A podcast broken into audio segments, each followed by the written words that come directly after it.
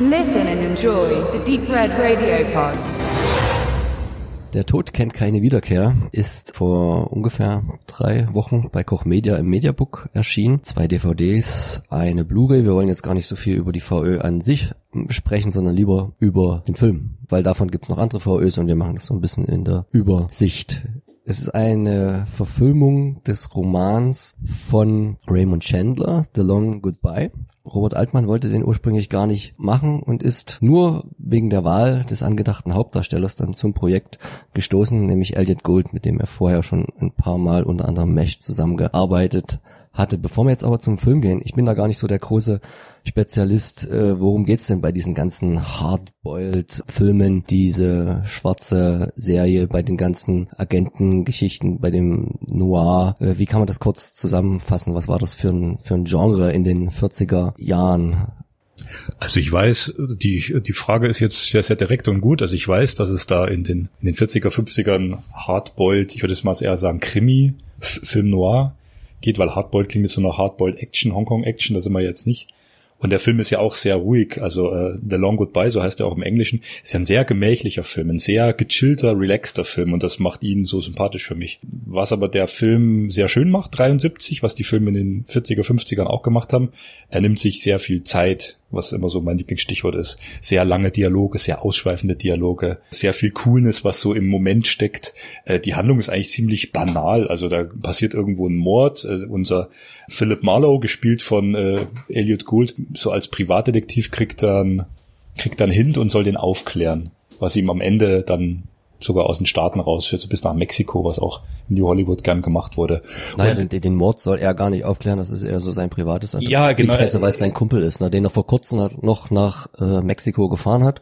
Und auf einmal ist der tot, wie man dann in Nachrichten erfährt, die Bullen stehen bei ihm vor der Tür, fragen ihn dazu aus, irgendein Gangsterboss äh, will auf einmal von ihm Geld. Und er hat da irgendwie auf einmal ziemlich viel am Laufen unverhoffter Dinge. Und dann kriegt er einen Auftrag von einer anderen Dame ihren Mann zu finden und irgendwie kommt das dann alles so ein bisschen zusammen. Genau. Ja, richtig. Ähm, Aber er, es ist er, er macht es als aus Privatinteresse und, und übt halt so seine private investigative Suche und übt Rache und ähm, der passt auch gut, dieser, dieser, diese Tagline, Nothing says goodbye like a bullet im Englischen, das gefällt mir sehr gut, beschreibt ihn halt so als eigentlich ziemlich erstmal relaxten, teilweise auch verplanten Typen. Also so die Anfangsszene, er kommt in seine abgeranzte Bude, da sieht's jetzt nicht so schön aus. Wir kennen das, jeder hat das irgendwie schon mal erlebt und war irgendwo zu Besuch und da sah es nicht so toll aus. Auf jeden Fall, er sagt auch, er kriegt dann auch Besuch von dem Gangster und der Gangster fragt ihn so, zahlen Sie Miete für das Teil hier? Also das, das wird auch formuliert im Film. Und er hat halt seine Katze und das, also es stinkt nach Katzenfutter, man, man riecht es förmlich als Zuschauer. Und da hat er diesen schönen Dialog mit der Katze am Anfang. Das ist so, das ist sein Weiberersatz. Er sagt auch, der, der andere Typ im Supermarkt sagt beim Katzenfutter, die Sorte haben wir nicht mehr. Und dann sagt er, haben Sie schon mal eine Katze gehabt? Wissen Sie, wie die so drauf sind? Und sagt, nee, ich habe eine Freundin, das reicht, ich brauche keine Katze. Und dann sagt er, toll, er hat die Freundin, ich habe die Katze. Also er ist so ein bisschen so dieser, dieser Loner, ne? Es geht ja auch die ganze, die, die ersten zehn Minuten geht es ja so, dass er nicht findet für seine Katze, die ihn weckt. Er geht zum Supermarkt, holt das Fressen, es ist nicht ihr Lieblingsfressen und dann versucht er seine Katze zu verarschen, indem er ja. das Katzenfutter in eine andere Dose reinmacht sie dann erst in die Küche lässt, ihr das hinstellt und die Katze lässt sich natürlich nicht verarschen. Das zeigt eigentlich ziemlich deutlich, dass er in dem Film als ziemlicher nicht nur Loner, sondern auch ganz schön als Loser dargestellt wird. Der verliert gegen seine Katze, der lässt sich von allen, ob das von den Bullen oder von den Gangstern ist, mit einer ziemlichen äh, Ruhe rumschubsen und drangsalieren. Der hat übelst Schiss vor einem späteren Dobermann, wo er dann immer von einer Frau auch gerettet werden muss. Also er ist der klassische Antiheld eigentlich und karikiert damit so ein bisschen auch, man sagt ja, das ist so einerseits so ein bisschen satirisch eigentlich auch gesehen auf das Film Noir, andererseits vielleicht auch der Abschluss auf einen Genre, was ich auch so ein bisschen tot geritten hatte. Das, was irgendwie Humphrey Bogart da mal in 40er Jahren begonnen hat, wo er noch einen ganz ernsten Helden viel härter spielt, das ist der Elliot Gold jetzt alles überhaupt nicht. Und er ist halt äh, das Umgekehrte und macht's aber auch und das war wahrscheinlich auch der Grund, wenn man den Interviews äh, so Folge leistet, von Robert Altmann überhaupt so eine Verfilmung in dem Genre, was er jetzt auch als wenig ertragreich erstmal angesehen hatte, überhaupt zu machen. Er hat halt sich dann auch du hast es schon fast ein bisschen mit angespoilert, sich ähm, vertraglich zusichern lassen, dass das Ende genauso bleibt im Film, wie es auch das Drehbuch vorsah. Das haben ja dann finnische Produzenten, wenn es ihnen nicht gefallen hat, dann gerne mal geändert. Aber er wollte dieses, in meinen Augen relativ krasse Ende, ich sag's jetzt nicht nochmal, was sehr gegen die eigentliche Stimmung des Filmes spielt, wollte er so drin haben. Und weil der Film ist auch an sich überhaupt nicht gewalttätig, außer in zwei Szenen und die sind dann aber gleich over the top. Das ist einmal das Ende und einmal, wo der Gangsterboss, um zu zeigen, wie ernst es ihm ist, mit seinen 350.000 Dollar seiner Lieblingskonkubine, sage ich jetzt mal, einfach so eine, eine Flasche, Flasche durch, durchs, durchs Gesicht zieht und sagt, das ist die einzige Frau außer meiner Frau, die ich liebe und zack hat sie die Flasche im Gesicht und aber die Szene ist zum Beispiel auch wichtig, weil der Film hat so eine so eine relativ ähm, tragende ruhige Note, also der ich sag mal der krümelt so ein bisschen dahin. Und man mag ihn entweder oder man mag ihn nicht. Ich kann mir vorstellen, dass viele sagen, hm, der ist mir zu slow, der Typ, der bringt's irgendwie nicht, das ist nicht so so mein Ding. Aber so ist der Film. Und dann gibt's diese Szene, die dich echt so wow so wie so ein Schock da lässt. Und ich erinnere mich, dass in späteren Produktionen genau diesen Dialog oder oder diese Ankündigung von einem Gangster wiedergehört zu haben. Und das ist jetzt jemand, den ich äh, liebe oder den ich mag und das mache ich mit dem. Was können Sie sich vorstellen, was ich mit Ihnen tun würde? Das ist so eine Art Verdeutlichung, bis hierhin und an mir geht's nicht weiter. Ich hatte auch das Gefühl bei dieser Szene, wo der Marlow verhört wird von diesem Gangsterboss, dass das mich sehr irgendwie an das Zusammenspiel von Christopher Walken und Dennis Hopper so ein bisschen erinnert hat. Vor allen Dingen in der Figur des Christopher Walken, wie er redet, wie ganz lieb, ganz nett, bevor er dem ganz eiskalt dann, ich habe seit 15 Jahren irgendwie niemanden umgebracht und jetzt habe ich dir aber gerade ins Gesicht geschossen, nach nachdem wir ganz nett da geplauscht haben. Das war irgendwie ähnlich und es würde mich nicht wundern, wenn jetzt so ein filmaffiner Mensch wie Tarantino dort auch Inspiration letztendlich hergenommen hat, müsste man mal näher ergründen. Hast du in der Szene, war es in der äh, Arnie erkannt im Hintergrund natürlich, oder? Das, das, das machen wir gleich noch. Da, da kommen wir noch dazu. Das war gestern grandios. Da müssen wir noch mal kurz drüber sprechen. Äh, wollen wir kurz zusammenfassen? Die, die Hauptfigur ist eine sehr originelle, finde ich. Er ist eigentlich eher so der Loser. Und er trägt diesen Film trotzdem mit so einem nötigen Witz und wird dann trotzdem in entscheidenden Momenten irgendwie zum Held. Irgendwie mag man ihn dann. Und ich mag ja Elliot Gould später aus diesen Oceans-Filmen. Da spielt ja schon den Älteren, aber der ist einer, der aus der klassischen 70er, 80er amerikanisches New Hollywood und später Kino aus dieser Phase stammt. Der, sag ich mal, aus einer Phase kommt, wo eben auch De Niro und Pacino Filme gedreht haben und äh, ich glaube, dass jüngere Zuschauer in der Oceans-Trilogie ihn da gar nicht mehr so zuordnen können. Und das ist jetzt so ein Film Long Goodbye, den wir haben, der definitiv zu seinen Höhepunkten auch zählt. Weißt du, wo ich ihn kennengelernt habe, was jetzt fast schon ein bisschen, bisschen peinlich klingt da im Vergleich oder, oder, oder mainstreamig. Also mir ist er bekannt vom Gesicht her, da wusste ich ja noch gar nicht mit ihm als Schauspieler anzufangen, als Vater von Monica und Ross Geller in der Serie Friends. Also ganz trivial. Er hat dann auch hinten raus ziemlich viel gespielt, war dann sicher auch egal oder wie er lustig war und mal was ganz anderes, aber dort kam mir der Name erstmals zu Gesicht, bevor man sich dann für mich wieder ein bisschen rückersonnen hat. Und ich wollte jetzt noch kurz was zum New Hollywood sagen. Also 73 und Robert Altman, das war auch so die Phase, wo viel, viel gekokst wurde beim, beim Filmemachen vor und hinter der Kamera. Also hast auch diese Szene mit denen ganz kurz noch mit diesen Anbeterinnen, die irgendwie Yoga machen, die oben ohne rumsitzen. Also er hat schon viele Anspielungen einerseits auf die Zeit und so ein bisschen auf diese, ja, Späthippie, auf diese Drogenkonsumzeit der 70er. Der Film ist einfach auch ein bisschen schräg. Und das passt aber gut, gut zu ihm. Also ich finde als New Hollywood, als, als coole Adaption eines klassischen Krimis im New Hollywood funktioniert er echt gut. Aber er fällt ganz gut raus aus der Zeit, was auch durch sein Auto gut bebildlicht wird. Das ist in dem Sinne sogar damals seins gewesen. Und das wiederum ist noch aus den 40ern, also aus eher dieser klassischen Phase, dieses Noir. Und er lässt sich aber auch von allem gar nicht anfixen. Also es ist wirklich den ganzen Film, guckt darüber aus seiner Wohnung in die Nachbarwohnung und da sind die ganzen Studentinnen oder die arbeiten in so einem Laden und drehen Kerzen und damit verdienen sie ihren Unterhalt. Aber die machen die ganze Zeit nur Yoga, trinken Tee, kiffen sich ein und hopsen barbusig auf dem Balkon rum. Und, und jeder, der zu ihm in die Wohnung kommt, die ganzen Gangster, die gaffen eigentlich ich immer. Aber er sieht das gar nicht. Er hat nur Augen für seine Katze, die ist dann auch irgendwann weg. Er schwebt da immer so mit. Es gibt auch nur eine Szene im Film und das ist fast ein bisschen schade, sonst hätte ich jetzt sagen können, er isst nie was, lehnt immer nur ab, weil am Anfang sagt er immer, nee, nee, ich will keine Schokolade, das ist schlecht für meine Zähne.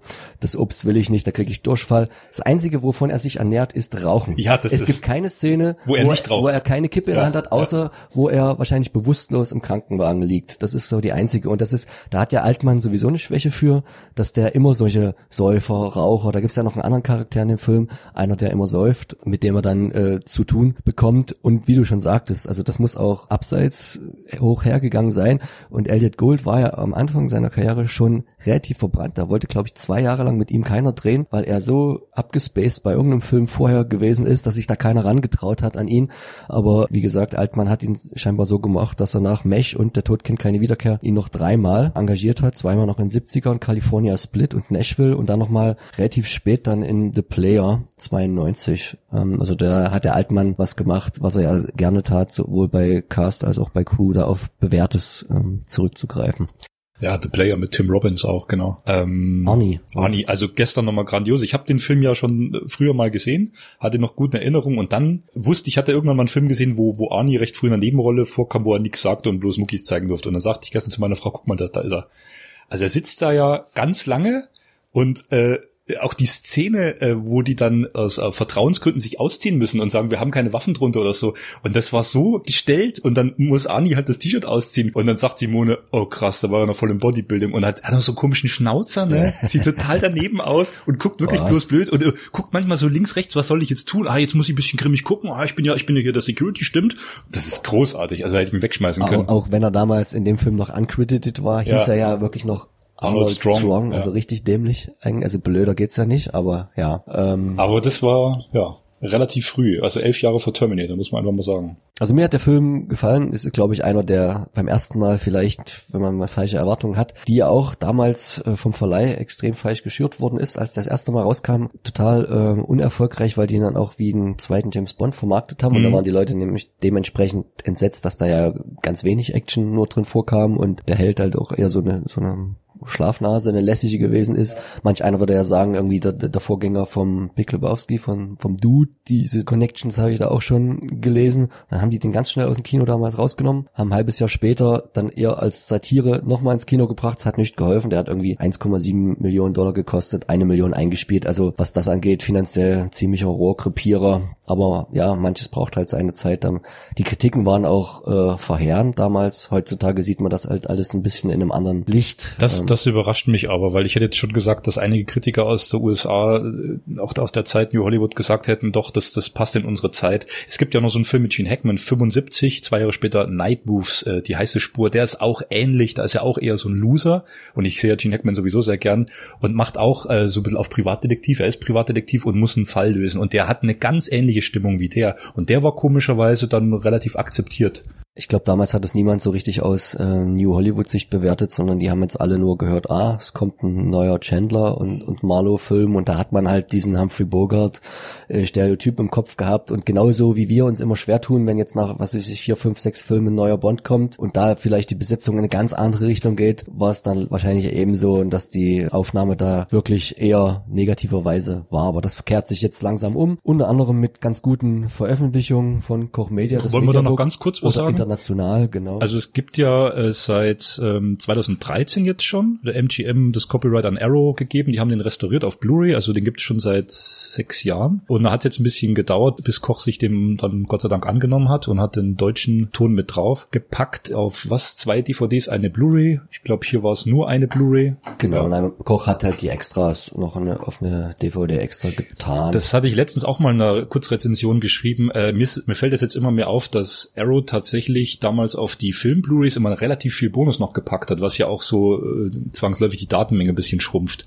Aber gut, hier waren äh, auch viele Interviews, Featurettes mit drauf, äh, also viel Background. Man kann da also sehr sehr erhellend als Q&A auch mit Gold, der ja mittlerweile auch schon über 80 ist und ähm, ganz bekannter Kameramann Wilmus Sigmund, der hat auch eine Menge gekurbelt also Wilmo Sigmund, das ist der, der bei äh, Jimino viel dran war. Also Deer Hunter, Heaven's Gate. Genau. Äh, da hat er viel gemacht. Ja. Und, nee, das muss man noch sagen, John Williams hat die Musik gemacht. Auf jeden Fall. Äh, John Williams hat in den 70ern sehr interessante, sehr noch nicht so mainstreamige, gute, sehr, wie sagt man, Diversität. Ja, da gibt's einen Film Symptoms von 73 aus demselben Jahr. Da hat er mit einem asiatischen Perkussionisten zusammengearbeitet, hat einen ganz surrealen Klangteppich entworfen. Also er hat, er war sehr, sehr vielseitig, also schon immer. Ne? Und John Williams auch hier ein sehr cooler Soundtrack. Mhm. Genau, also filmisch auf jeden Fall eine Empfehlung, auch diese beiden genannten Veröffentlichungen.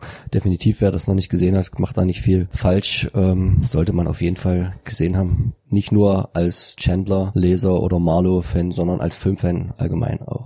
Ich möchte dich jetzt eigentlich gar nicht mehr abschließen, aber eins fällt mir noch ein, darf ich das noch sagen? Sterling Hayden, der spielt hier die Nebenrolle als einer der... Den Säufer, oder? Na, genau. Und der ist ganz wichtig, weil du mich anfangs fragtest, was ist das eigentlich für ein Genre? Sterling Hayden hat bei Kubricks The Killing mitgespielt und er war in den 50ern sehr präsent und hat unter anderem unter Samuel Fuller in sehr vielen Krimis, sehr vielen Film Noir mitgespielt. Das ist auch halt so ein, so ein Name, so wie wir sagen würden, bei der Oceans Trilogie hat man Elliot Gould nochmal mit reingeholt, weil er damals wichtig war. So war das hier damals, war Sterling Hayden wichtig und den haben sie in diesen Film mit reingebracht. Genau, so viel dazu. Also, Empfehlung von uns. The Long Goodbye. Und tschüss.